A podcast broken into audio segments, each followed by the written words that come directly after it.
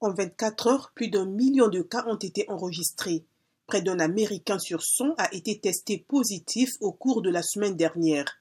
Cette augmentation est due au variant Omicron avec environ 59% des nouveaux cas selon les centres de prévention et de lutte contre les maladies. Les décès et hospitalisations ont aussi récemment augmenté, mais dans une moindre mesure. Selon le docteur Anthony Fauci, principal conseiller de la Maison-Blanche sur la crise sanitaire, la hausse du nombre de cas de Covid-19 aux États-Unis suit une courbe presque verticale. Il dit espérer que la vague actuelle atteindrait son pic après quelques semaines avant de s'inverser. Les compagnies aériennes et les entreprises limitent leurs opérations parce qu'elles manquent de travailleurs en bonne santé. Les membres du Congrès sont invités à travailler à distance. Des milliers d'écoles ont retardé le retour en classe après les vacances ou sont repassées à l'apprentissage à distance.